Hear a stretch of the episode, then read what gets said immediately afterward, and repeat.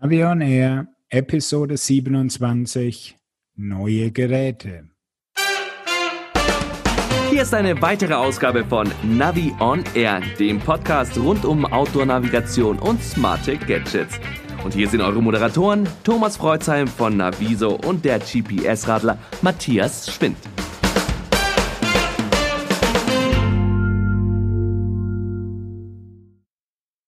Hallo Matthias. Grüß dich, Thomas. Servus. Wie schaut's aus bei dir? Ja, gu Urlaub gut rumgebracht. Das ist ja auch der Grund gewesen, warum wir eine Folge zwischendrin geschwänzt haben. Und da hatten wir schon gesagt, zwischen den Urlauben, eigentlich waren dann ja noch Urlaube angesagt. Wie, du hast noch mehr Urlaube? Jetzt? Naja, ein bisschen bisschen rumgefahren bin ich dann schon, aber auch ein paar Sachen getestet und natürlich auch einige Nachrichten aufgesaugt. Wollte ich doch gerade sagen. Also das Rumfahren ist doch bei uns kein Urlaub, sondern das ist doch ähm, Arbeit. Also ich habe wirklich eine Woche jetzt am der Adria verbracht und hatte kein Fahrrad in den Händen. Aha, aber alle Navigationsgeräte irgendwo dann an den Strandkorb äh, gepackt und äh, dich gewundert, warum du damit nicht angekommen bist. Also um ehrlich zu sein, ich hatte nur den Montana 700 mit am Strand. Und der hat funktioniert. Das hat gut funktioniert, ja. Ich kann jetzt auch sagen, er ist sandfest und auch äh, Salzspritzwasser geschützt. Aber was macht man mit einem Montana 700 am Strand? Man guckt sich die Sachen an und überlegt sich, was man denn alles in den ausführlichen Praxistest reinschreibt. Oder man verbuddelt ihn und wundert sich, äh, ob der Sohnemann ihn wiederfindet.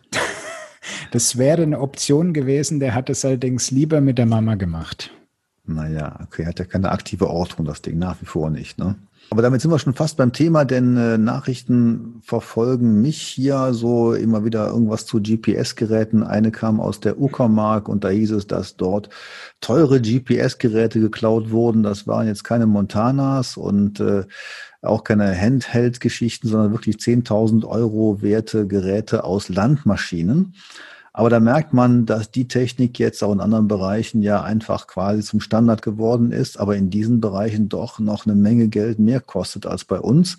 Natürlich auch dann mit gewissen Services verbunden, aber ähm, ja, scheint dann auch sehr begehrt zu sein. Und äh, man meinte eben dort, dass das gar nicht mal ein Problem ist, dass die Dinger irgendwo in den Osten verschwinden, sondern dass es auch in Deutschland dafür einen ziemlich guten Markt geben soll. Ja, alles, wo irgendwie ein entsprechender Wert da ist, eine Nachfrage da ist, das lockt auch dunkle Gestalten an. Also. Ja, aber es gibt ja auch Gegenmaßnahmen und äh, die Kinder schützt man ja jetzt auch und ist ja klar, alles wird getrackt. So hat Vodafone jetzt eine Nachricht gebracht, dass äh, die Schulkinder oder die Kindergartenkinder auch mit sogenannten Bluon-Bändern versorgt werden und äh, dann ja wissen natürlich die Eltern immer, wo die lieben Kleinen sind. So viel zum Thema Helikoptereltern. Aber da gibt es noch so was anderes, einen Curve-Tracker. Ja, den habe ich mir mal zumindest auf der Webseite angeguckt. Ähm, könnte ich mir zum Beispiel gut vorstellen als eine günstige Variante für einen Notrufsender.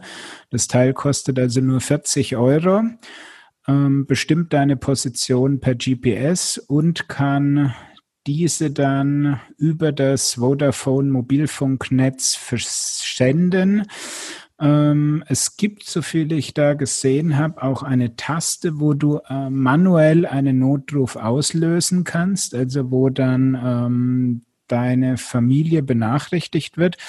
Und für den günstigen Preis, muss ich sagen, ist das vielleicht eine spannende Sache für alle, die auf einsame Touren gehen wollen und vielleicht die Frau Bedenken hat, wenn man da allein durch die Gegend kurft. Aber du musst dazu einen Vodafone-Tarif haben. Ja, aber der ist recht günstig. Der kostet ähm, je nach Laufzeit zwischen zwei und drei Euro im Monat. Ja, das ist ja schon mal eine Maßnahme. Also das ist eine ganz andere Hausnummer als die nächste News, die ich hier auf unserem Zettel sehe, und zwar den neuen SAT-Notrufmelder von Spot. Spot Gen 4. Und was kann der? Notruf absetzen. Ja. ja. Und der Vorteil natürlich, ähm, unabhängig von irgendwelchen Mobilfunknetzen. Also das heißt, der sendet den Notruf beziehungsweise die Nachricht oder die eigene Position direkt über Satellit raus und damit hat man natürlich auch in etwas entlegeneren Gebieten den Vorteil, dass man da noch erreichbar ist. Aber das konnten doch die anderen auch schon, zumindest als Message. Und die Frage war ja jetzt bei Spot, ähm, ob die nochmal ihre Erreichbarkeit erweitert haben. Denn soweit ich mich erinnere, gab es gewisse Regionen der Erde, also Kontinente muss man sagen, wo keine Zwei-Wege-Kommunikation war. Und das war ja eigentlich so mit das, was äh, Spot äh, eingeführt hatte in den letzten Jahren. Das heißt, dass man auf seinen Notruf auch eine Antwort bekommt. Kann denn der Gen 4 jetzt da mehr? Nein, er kann sogar weniger. Es ist nämlich nur eine Einwege-Notruf-Tracker.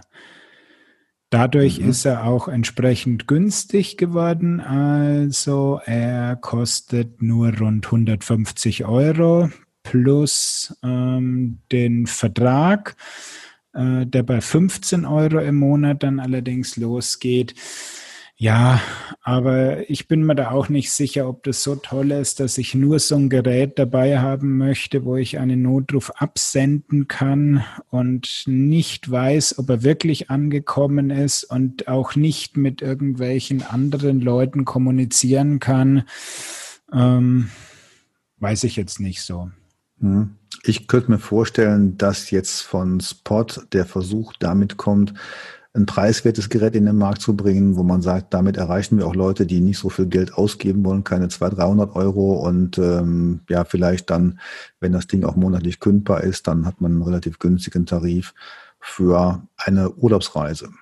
Genau, so ist es. Also es ist irgendwie ein, ein Produkt, was zwischen diesem Vodafone-Tracker, der einfach aufs Mobilfunknetz angewiesen ist, und einem, ich sag mal, Spot äh, X, also die Zwei-Wege-Variante oder einem Garmin InReach-System ist.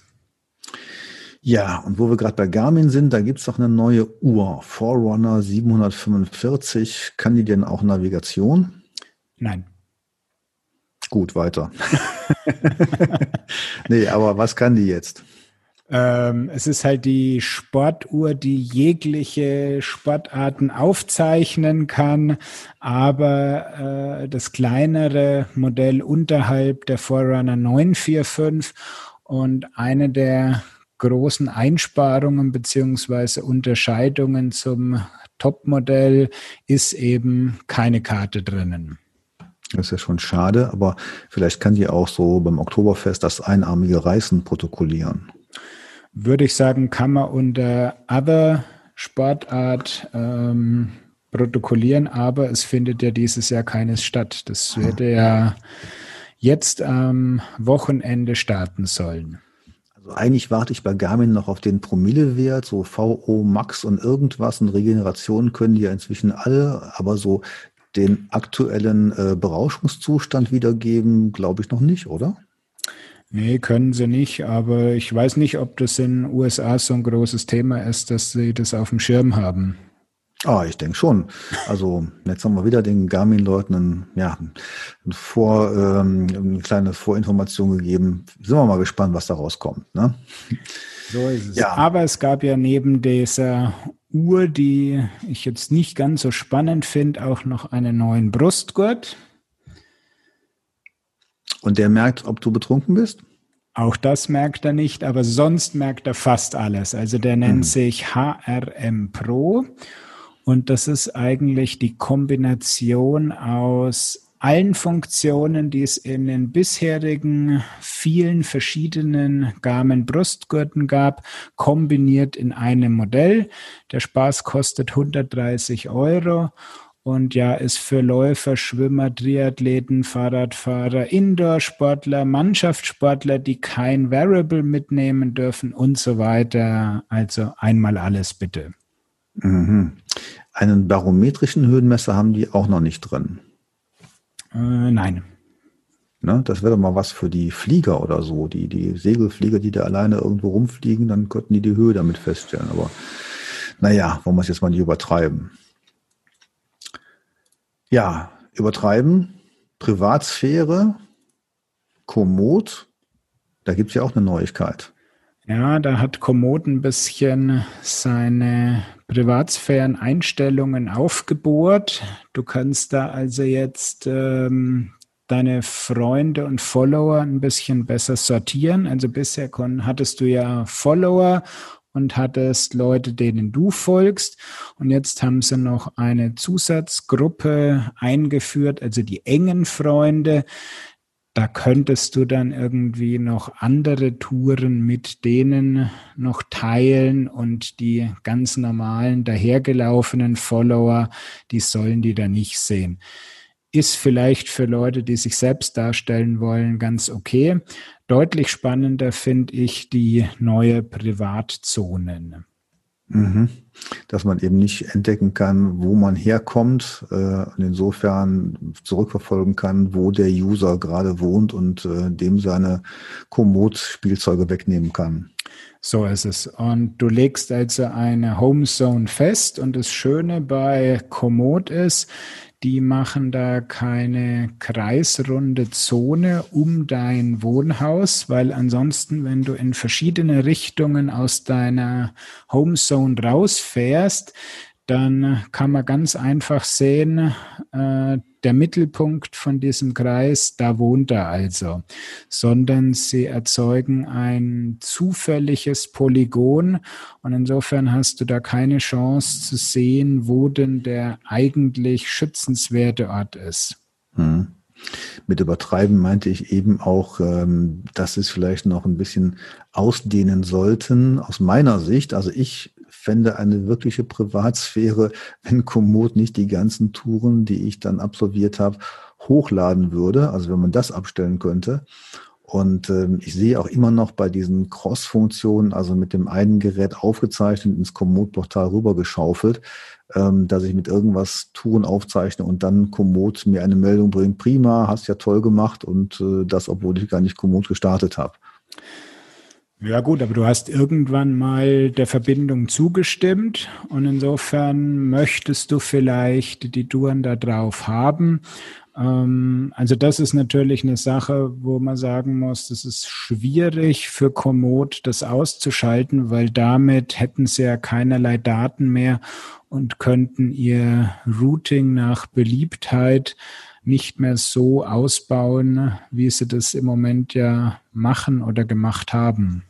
Also aus meiner Sicht würde ich sagen, ähm, es wird vollkommen ausreichen, wenn sie sich auf Out, wenn sie sich auf OpenStreetMap beschränken würden und ähm, dafür hätte ich ein bisschen mehr Privatsphäre. Aber das ist eine Ansichtssache.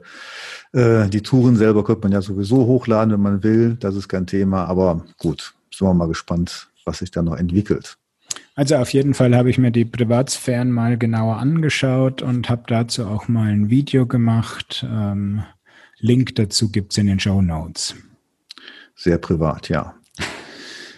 Ja, Outdoor Active fand ich es interessant, hat äh, angekündigt, dass man eine App jetzt auf den Smartwatches laufen kann, auf den ähm, iOS- und Android-Systemen. Ich habe es jetzt noch nicht angetestet, werde das aber mal tun. Und ähm, ich vermute mal, man will da einfach ein bisschen nachziehen. Bei Komoot klappt das ja schon relativ gut. Ähm, ich finde es interessant und ich denke mal, da können wir auch demnächst nochmal drüber berichten. Sollten wir uns mal anschauen und dann können wir da nochmal drüber schnacken. Auf der Eurobike im letzten Jahr war Smart Halo ja vertreten mit dem damals äh, vorhandenen Modell. Das sieht aus wie so ein überdimensionaler Eishockey-Puck. Vielleicht kein Zufall, das Ding kommt ja aus Kanada. Jedenfalls hat man äh, gesagt, wir wollen das Ganze so simpel machen, wie es geht. Über eine verbundene App, die heißt natürlich auch Smart Halo App, wird eine Navigation erzeugt. Da gibt man also Start und Ziel ein und dann sieht man auf diesem runden Display durch LED-Segmente, wo es lang geht. Einerseits als äh, Abbiegeinformation, Turn by Turn in 50 Meter irgendwo rechts oder sowas. Oder aber auch als genereller Hinweis, es geht in die und die Richtung. Das Ganze ist jetzt auch noch verbunden ähm, oder erweitert worden mit verschiedenen Funktionen. Ähm, es ist äh, mit einer Lampe verbunden worden, die angeblich 250 Lumen bringt. Da sind wir mal gespannt, ob das funktioniert. Es hat verschiedene jetzt ähm, individuell einstellbare Bildschirme. Es hat nach wie vor einen Diebstahlalarm und ähm, also alles das, was man jetzt so im üblichen ähm, Bereich brauchen würde. Ich fand ganz spannend damals auf der Eurobike, dass das Ding gar keinen Ein-Ausschalter hat. Ja, also es bleibt quasi, wenn man es einmal mit dem Smartphone verbunden hat, es bleibt quasi immer auf Standby und trotzdem soll es eine ziemlich lange Akkulaufzeit haben. Ich habe es jetzt noch nicht getestet, aber ich fand es mal ganz interessant. Ja, es wirkt auf den ersten Blick wirklich interessant. Ich hatte ja die äh, Generation 1 im Test. Da gab es ja nur diesen Ring aus LED-Leuchten für die Navigation. Jetzt haben sie ja noch in der Mitte dieses zusätzliche Display, wo noch mehr Informationen drauf angezeigt werden können, hinzugefügt. Ähm, im Test hat es bei mir eigentlich an zwei Ecken gekrankt. Das eine ist, ähm, die Navi-App ist äh, nicht wirklich toll gewesen. Also du konntest auch da nicht wirklich viel machen und einfach nur halt ein Ziel eingeben und ähm, keine große Planung machen. Und das andere ist natürlich über diese LEDs am Ring äh, ist maximal schwierig, ähm, kompliziertere Abbiegemanöver, Outdoor-Bereich durchzuführen und anzuzeigen, wo es denn jetzt wirklich lang geht. Vielleicht äh, hilft da natürlich dann die Anzeige der Straßennamen, wie es jetzt zu äh, sehen ist. Vielleicht muss man mal schauen. Ja, und ich meine, es ist ja ein Produkt, was wirklich für den urbanen Hippie, wie man so schön sagt, ähm, oder Hipster nennen sich die heutzutage, gebaut ist. Also das ist nicht das Produkt, was man auf einer zweiwöchigen Alpencross-Veranstaltung mitnimmt. Das sehe ich auch so. Ja, aber dafür, für diese Klientel hat ja Bosch den neuen Neon rausgebracht, den Neon 2, da haben wir schon mal drüber berichtet. Neon 2 hat ja jetzt Touchscreen, Hochformat und äh, ist abwärtskompatibel. Und Matthias, du hast das Ding ja schon wieder als einer der ersten zu Hause, bist schon ein paar Runden gefahren. Und was sind so deine Eindrücke? Also ja, ich habe seit gut einer Woche ein Testrad mit einer finalen Version vom Nyon 2. Ähm, Hardware-Anmutung muss man einfach mal sagen, absolut super, hochwertig. Das Einklicken von dem Display am Fahrrad, also die Hardware hat Bosch absolut im Griff. Mhm. Aber wenn, wenn sie keine jetzt, jetzt Werbung einblenden. wenn sie keine Verbindung zu Komoot hätten, dann wäre es ganz, ganz düster wird es dann ausschauen, weil also das ähm, Bosch Connect Portal heißt es, glaube ich, das ähm, ist für die Streckenplanung nicht wirklich so toll. Ähm, mhm. Es ist extrem zäh. Du kannst immer nur dich entscheiden zwischen einer schnellen Verbindung, einer schönen Verbindung und einer Mountainbike-Strecke. Wenn man jetzt mal im Trekkingrad-Bereich bleibt, ähm, klar, schnell funktioniert gut, aber da kommen dann immer die Beschwerden, dass er viel zu viel an irgendwelchen Straßen entlang fährt, höchstens mal da einen parallel laufenden Radweg nutzt. Schaltet mal um auf schön, dann kippt es komplett und er wird sehr aggressiv im Ab äh, Weichen von Straßen und nutzt also auch kleinste Feldwegchen und Trampelpfade. Und da habe ich auch schon häufig das Feedback bekommen, dass das Wege sind, wo man sagt, naja, also da kommt man auch mit Mountainbike nur als geübter Fahrer durch. Mhm. Aber du redest jetzt ja vom Online-Portal, vom eBike Connect-Portal. Ähm, Neon kann ja auch offline planen. Und das wäre ja interessant, wie das jetzt funktioniert. Hast du da mal ein paar Erfahrungen? Also planen kann man es nicht nennen, sondern du kannst an dem Gerät kannst du ein Ziel eingeben und kannst dich dahin führen lassen. Und das Einzige, was du als Planungsoption hast, du kannst eben zwischen den drei genannten Varianten wählen. Ähm, weiterer Eingriff ist nicht möglich. Und insofern, gut, wir sind beide eigentlich Verfechter des vorher planen und dann entspannt nachradeln. Insofern, wenn man die direkte Zieleingabe auf dem Nyon verwendet, dann kann man sich da irgendwie zu einem Hotel, zu einem Bahnhof oder was auch immer mal schnell hinführen lassen. Dafür funktioniert es auch gut. Für größere Touren sollte man wie bisher auch schon auf irgendeinem guten Portal planen und das dann auf das Gerät rüberspielen. Mhm. Wie ist das mit der Komoot Connection?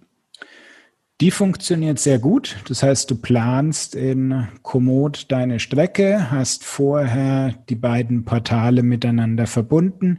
Dann gehst du am Nyon 2 hin, aktivierst WLAN, drückst auf den Sync-Button und dann ist auch schon die geplante Komoot-Strecke auf dem Gerät. Du kannst danach fahren und in meinen Tests bisher hat es hervorragend funktioniert, die Führung, auch wenn du mal von der Strecke abkommst, dann berechnet der Nyon eine sinnvolle Alternative in Fahrtrichtung, um wieder auf die geplante Strecke zu kommen. Also die Variante funktioniert sehr gut und ein bisschen wieder auf das Hauptgerät zurückzukommen. Also das Display ist hervorragend ablesbar. Es ist zwar ein bisschen kleiner geworden und der jetzt im Hochformat finde ich aber überhaupt kein Problem. Äh, Auflösung ist sehr gut, ähm, Ablesbarkeit bei Sonnenlicht, auch bei schräger Sonne.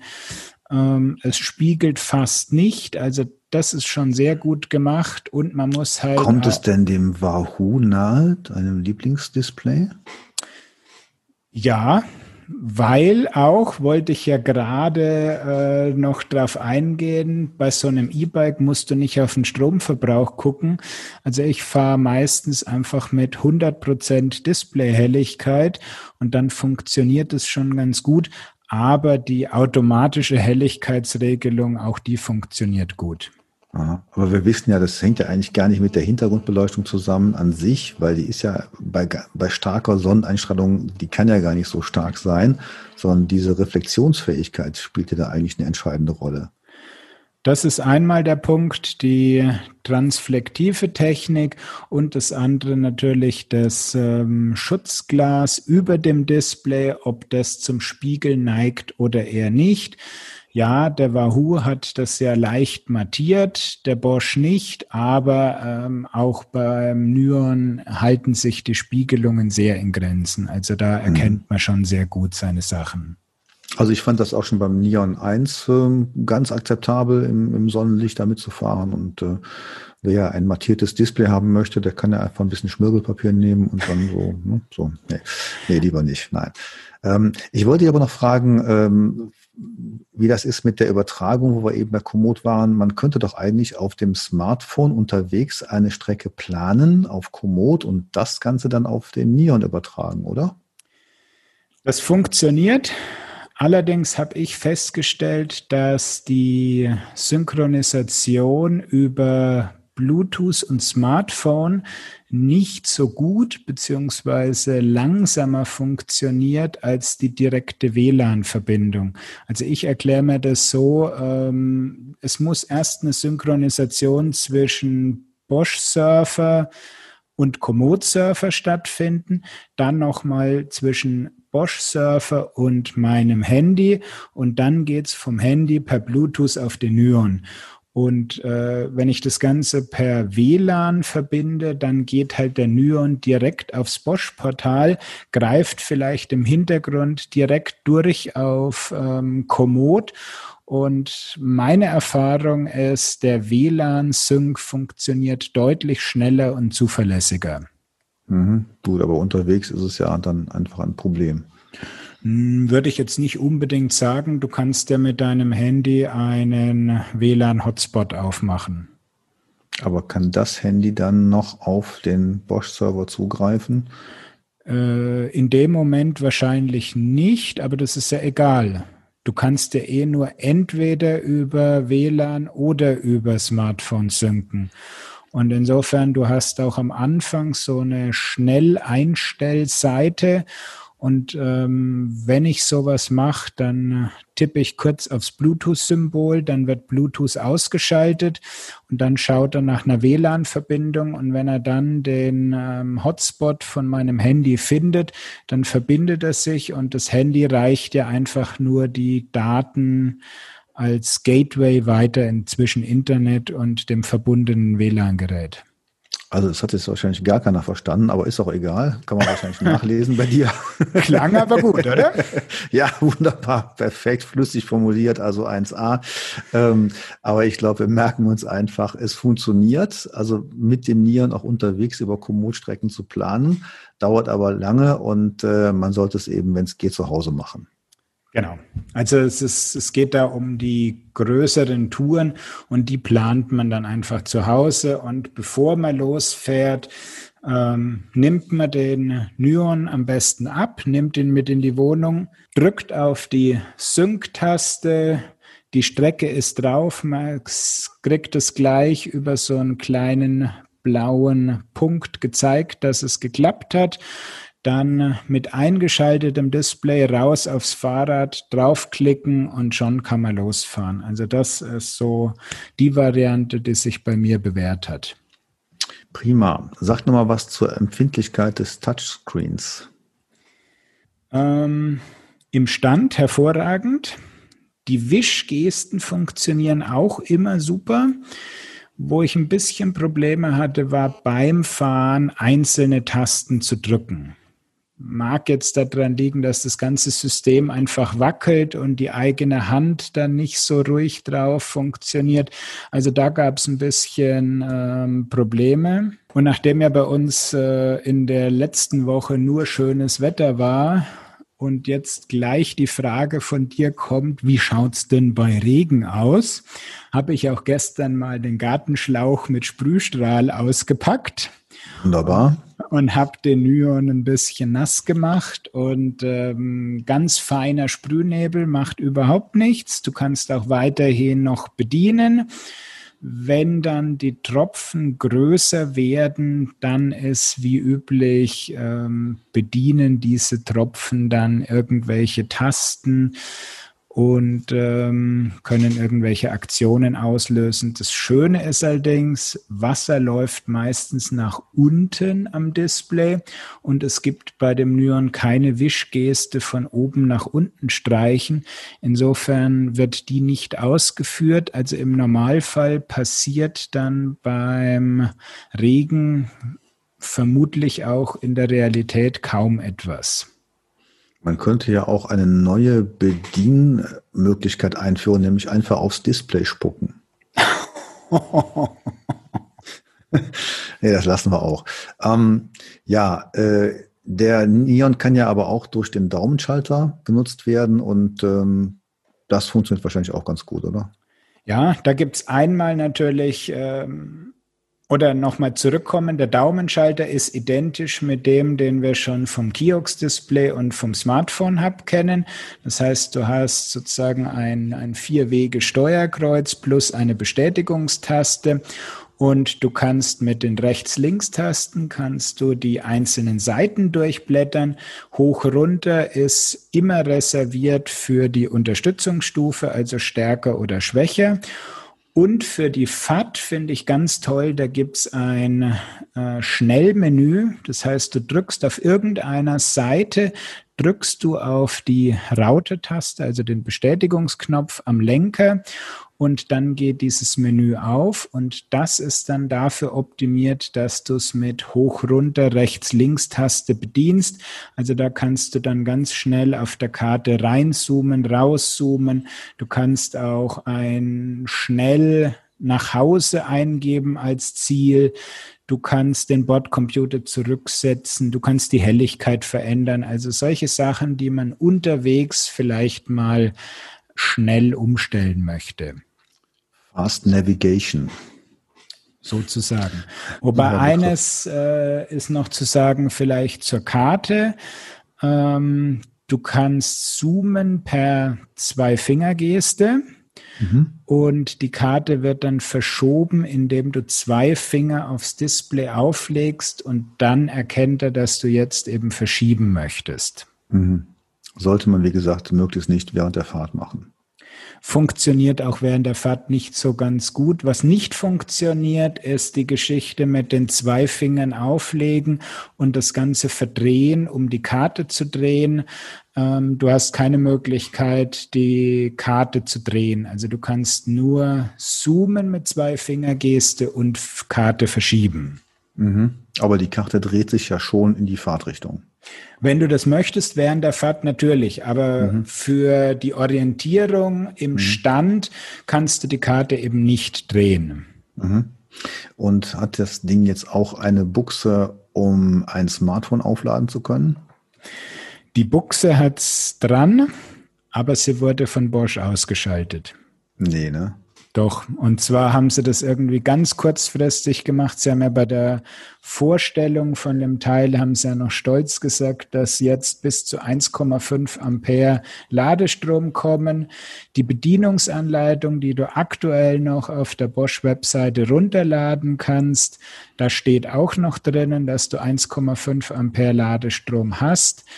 Ähm, Bosch hat mir allerdings gleich gesagt, nein, das ist nicht mehr der Fall. Es wurde rausgenommen und ich habe es auch ausprobiert, es kommt nichts raus. Vielleicht hätte man äh, den Neon so als äh, mobilen Minigrill verwenden können.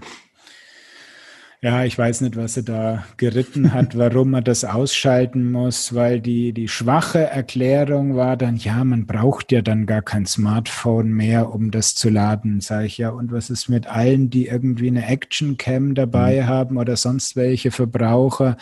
Also es gibt so viele Möglichkeiten, wo man vielleicht mal ein bisschen Strom abzweigen möchte, aber nein, ähm, wurde rausgenommen. Mhm. Ich finde das auch wichtig. Also ich habe ja mal einen Fall gehabt, ähm, da beim alten Neon, da hat jemand ein Smartphone, äh, nee, ein Navigerät geladen unterwegs und dann gab es so Verschmorungsspuren am Kontakt, äh, wo die Halterung äh, auf den Neon an, äh, wo das ansetzt.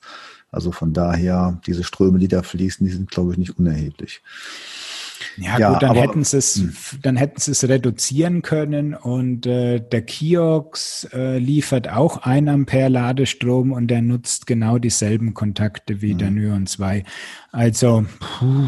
ja, who knows, Bosch, ja. ja. Ähm, aber was ich noch, äh, letzte Frage von meiner Seite, äh, GPX-Dateien direkt per Kabel auf den Neon zu übertragen, das geht wahrscheinlich immer noch nicht. Ne? Nein, ich habe ihn an den Rechner angeschlossen. Ähm, er erscheint einfach überhaupt nicht.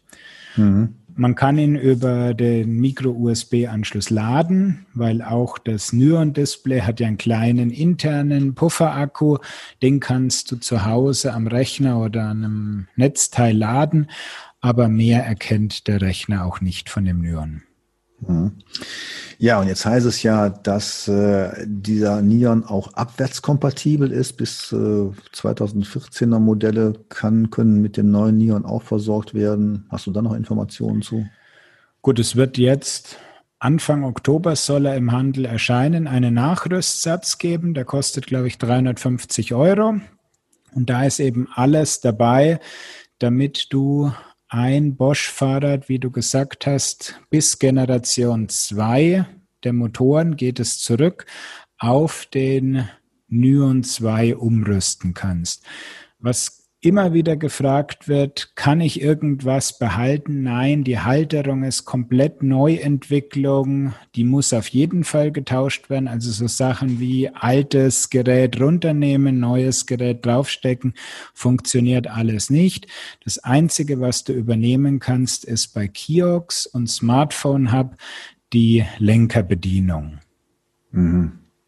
Wäre ja auch zu schön gewesen. Ja gut, aber es ist ein komplett anderes Gerät und ähm, die Halterungen, warum sollte man da noch auf so auf, auf eine alte Halterung setzen? Viele ja. haben ja auch gehofft, dass die Halterung vom Kiox funktioniert.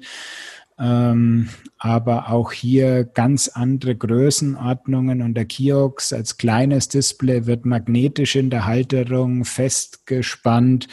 Äh, das ist bei dem großen Nyon-Display einfach nicht mehr möglich. Insofern neue Halterung, Schrauben. Neues Glück, neue Finanzierung und die Drittanbieter freuen sich da auch bei. In dem Fall ist es nicht ganz so notwendig, aber naja. Gut, gibt es denn von dir aus nochmal so ein Fazit zum neuen Neon? Fazit Neon, mechanisch absolut top, Display-Ablesbarkeit sehr gut, auch der Softwarestand hat schon eine gute Reife erreicht. Ähm, Schwächen finde ich dramatisch im Planungsportal. Da hat man allerdings die Möglichkeit, entweder eigene GPX-Dateien reinzuladen oder das Ganze mit Komoot zu verbinden oder auch mit Outdoor Active und so den Nyon unterwegs mit guten Touren zu versorgen. Gut, der neue Neon ist ja abwärtskompatibel. Es stand dann auch in der Pressemitteilung, dass die alten Neons weiterhin mit Updates versorgt werden. Da gibt's aber gerade einige Schwierigkeiten gegeben. Denn ähm, das findet man auch im irgendeinem Pedelec-Forum, 30 Seiten, ähm, hat mir ein guter Freund gesagt, dass äh, sich da Leute beschweren. Ähm, und ein Kollege, den ich sehr gut kenne, fährt Neon, musste sein Neon schon zweimal einschicken über seinen Händler. Das Gerät kam dann zurück, angeblich repariert, funktionierte aber nicht und auch auf dem E-Werk seines Freundes nicht. Und beim dritten Mal schließlich bekam er einen neuen Neon. Ja, und der wiederum war noch nicht mit dem aktuellen Update versorgt.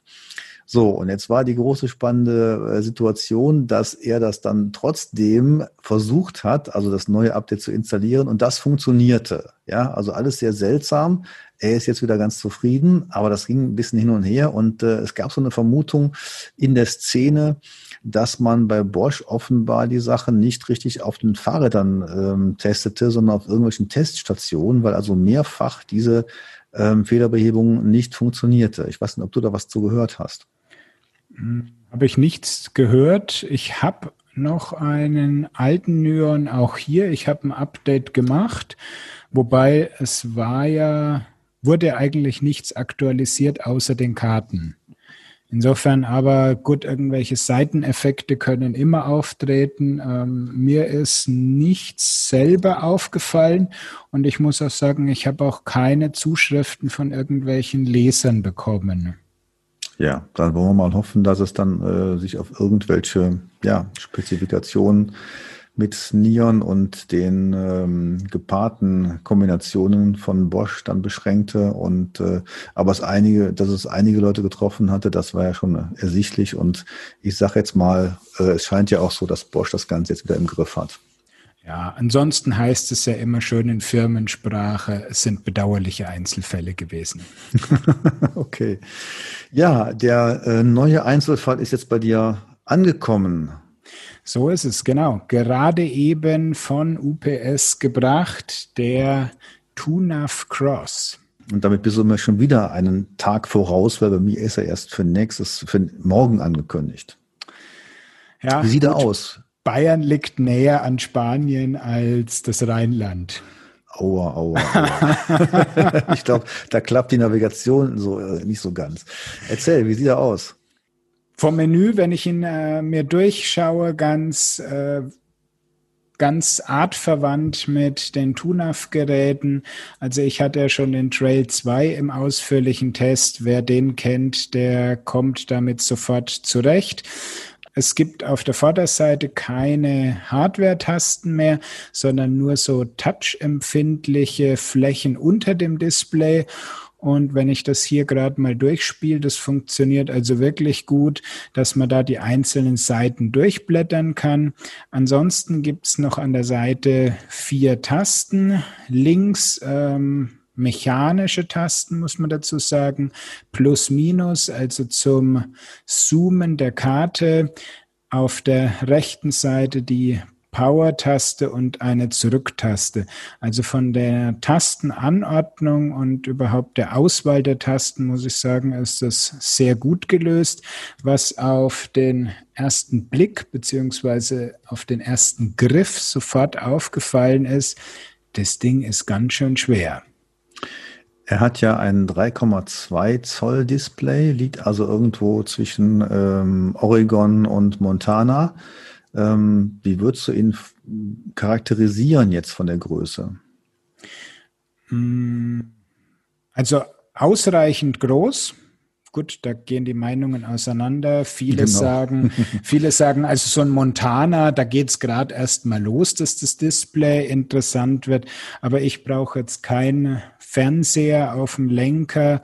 Ähm, 3,2 Zoll finde ich da wirklich ausreichend groß oder auch gut.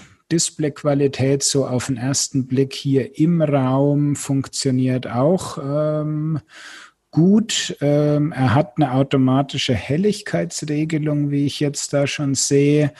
Ähm, ja, also es ist wirklich eine, eine Navigation, die ans Fahrrad noch gut passt.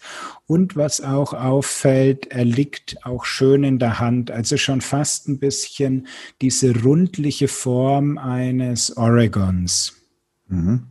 Also ich glaube, TUNAF will damit auch äh, in den noch äh, erweiterten Massenmarkt hinein. 299 Euro ist ja ähm, der Verkaufspreis, der angepeilte. Das Ding hat ja eine Menge Funktionen, kann WLAN, ANT+, Bluetooth sowieso.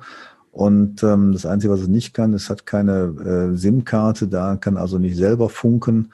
Aber ansonsten ähm, sind eine Menge Funktionen integriert. Ne? So ist es. Ich meine, TUNAF hat ja bisher immer die eingebaute SIM-Karte für ihr CME Service nennt sich der, wo man also Notruf und Live-Tracking-Daten ins Internet schicken kann. Ähm, das Ganze war immer mit Kosten verbunden und das haben sie jetzt anscheinend aus Kostengründen vielleicht auch eingestellt, die eingebaute SIM-Karte. Du kannst dich allerdings per Bluetooth mit dem Smartphone verbinden und diese Variante dann nehmen, wenn du dieses Live-Tracking haben möchtest. Also sprich die Garmin-ähnliche Funktion mit einem normalen Edge, also nicht den InReach-Geräten, sondern mit so einem Edge und dem gekoppelten Smartphone, das geht dann bei TUNAV ähnlich. Das soll so funktionieren. Mit der TUNAV-App habe ich jetzt noch nicht die großen Erfahrungen. Das werde ich jetzt mal im Rahmen von diesem Cross-Test, werde ich das mal ausprobieren und ähm, mir mal angucken. Okay. Gut, was würdest du sagen, Zielgruppe des TUNAV Cross? Ähm, Fahrradfahrer und diejenigen, die auch abseits vom Fahrrad das nochmal nutzen wollen, weil er eben wirklich gut in der Hand liegt, muss man einfach so sagen ähm, was man bei einem Wahoo oder einem Garmin Edge Gerät ja nicht unbedingt so behaupten kann. Und durch die verschiedenen Karten, die man aufspielen kann, ist es auch wirklich interessant für Leute, die sowohl wandern als auch Fahrrad fahren wollen. Finde ich ein interessantes Testkriterium. Gut in der Hand liegen, das wird ja eigentlich nicht so häufig eingesetzt. Bei einer Radtour, da ist das Ding doch eher am Lenker.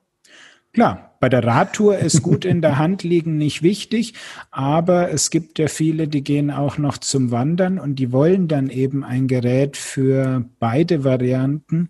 Und ähm, ich weiß nicht, wie viel Erfahrung du mit Edge-Geräten auf der Wanderung hast. Also ich fände die nie so wirklich prickelnd. Also ja, da, da sagen wir mal so, wo ich drauf warte, ist nochmal eine bessere Halterung für, die, für den Rucksack. Wir gehen ja ganz häufig wandern, damit äh, man kann ja die, die Edge-Lenkerhalterung relativ einfach an einen ähm, Schulterriemen von einem Rucksack äh, befestigen und dann muss man es aber auch dann wieder so in dieser ähm, 45, äh, 90 Grad Drehung dann einklicken. Das ist jetzt nicht so ganz so toll. Man kann ein leichtes Gerät, ein Edge-Gerät, zum Beispiel den 830er mit der Schlaufe in der Hand halten. Das ist gar nicht mal so unangenehm, wenn man es, äh, wenn man jetzt nicht so ganz lang wandert oder so.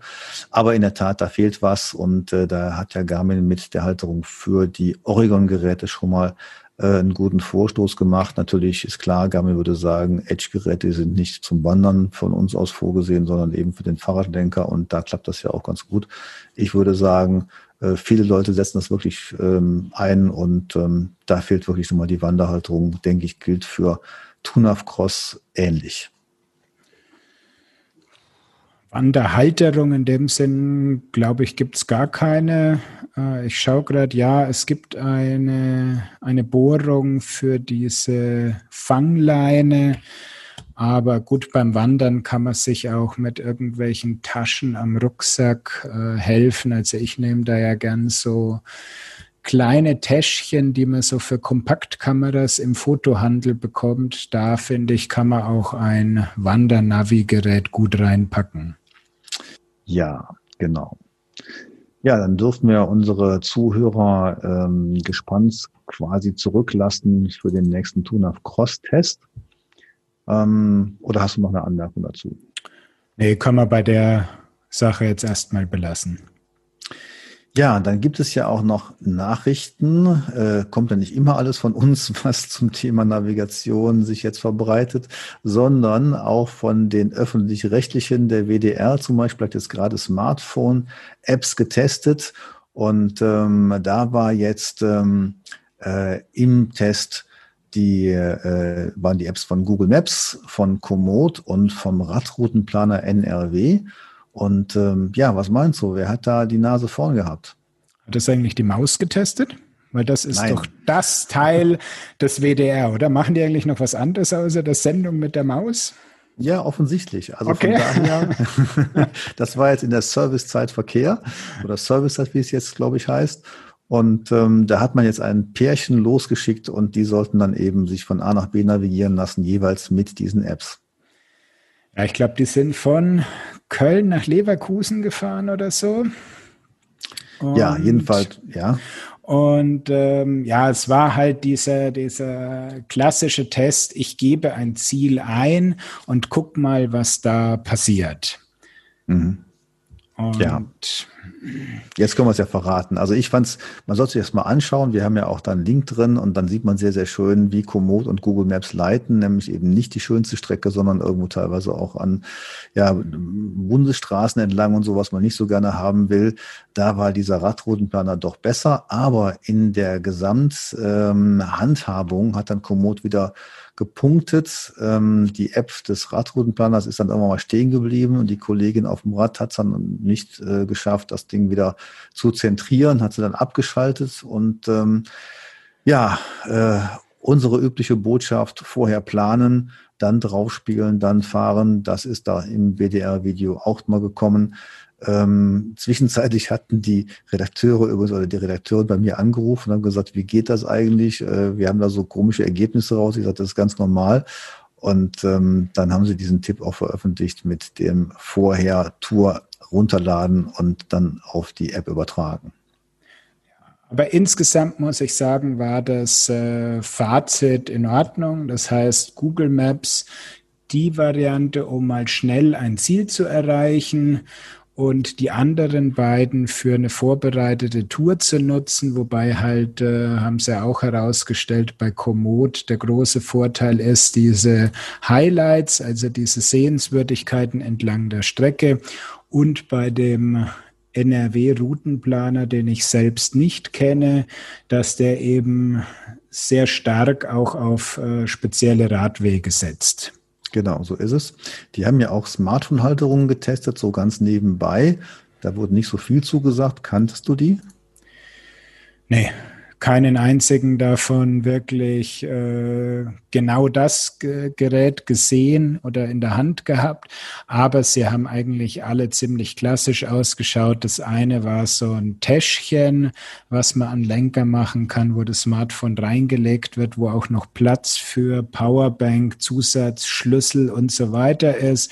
Das andere war so eine Klemmhalterung, die eher geschraubt wird. Und das dritte war etwas äh, mit Gummibändern und da war die Besonderheit, dass unten drunter noch eine Powerbank ähm, installiert war. Hm. Also ich fand den Bericht auch in Ordnung. Ich habe aber noch einen anderen Bericht äh, gesehen und da wurde mir also ein bisschen anders, weil ähm, das äh, tauchte dann im Netz irgendwo auf. Da hieß es dann, äh, Chip hat die besten Navi-Apps für Fahrradfahrer getestet und Focus Online, äh, da erscheint es auch, hat es ungeprüft übernommen. So, jetzt rate mal, wer die beste App, die beste Navi-App für Fahrradfahrer ist. Bei, bei Chip wird es genau. wahrscheinlich dann, ähm, ich gehe jetzt mal was ganz Verrücktes und sage Apple Maps. Nein. Es ist Bike Map. Ja. Die haben mal getestet, Google Maps, Naviki und Bike Map. Äh, Active wird gar nicht erwähnt, B-Router sowieso nicht. Äh, Komoot nur mit einem einzigen, mit einer einzigen Bemerkung, dass es mit 35 Euro teurer wäre und so weiter. Ähm, also, um das alles mal zusammenzufassen, ähm, ich fand das ziemlich schwach. Und wenn du mich fragst, also dann hat das den, den Text hat die PR-Abteilung von BikeMap geschrieben. Also so kann man fast vermuten. Ne? Recherche ja. gleich null.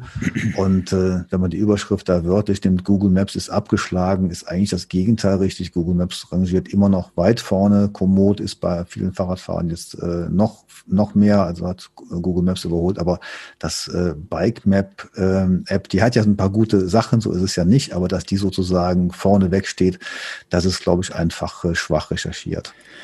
Ja, das ist so eine Mischung, wenn ich die Überschrift höre, aus Clickbait und immer so ein Geschmäckle von bezahlter Advertorial Content. Ja, sollte man aber auch so kennzeichnen. Das ist immer das Problem, ja. Aber wir wissen es nicht, insofern können wir da kein Urteil drüber fällen. Ja, ich kann nur sagen, bitte, liebe Leute, liebe Kollegen, recherchiert einfach ein bisschen mehr und dann kommen auch bessere Ergebnisse zustande. Oder fragt mal beim Profi an. Warum? ja, gut, Matthias, äh, wir haben jetzt auch wieder einiges zusammengetragen, eine ganze Menge Zeit in unserer Podcast-Episode gesteckt. Haben wir noch was? Wir haben nur noch Tschüss zu sagen und viel Spaß auf dem Rad zu wünschen und bis zum nächsten Mal hoffentlich dann auch im gewohnten Zwei-Wochen-Rhythmus. Genau, das sage ich auch. Wir werden weiter für euch testen und freuen uns, unsere Ergebnisse euch dann wieder präsentieren zu können. Bis denn. Tschüss. Sie haben Ihr Ziel erreicht.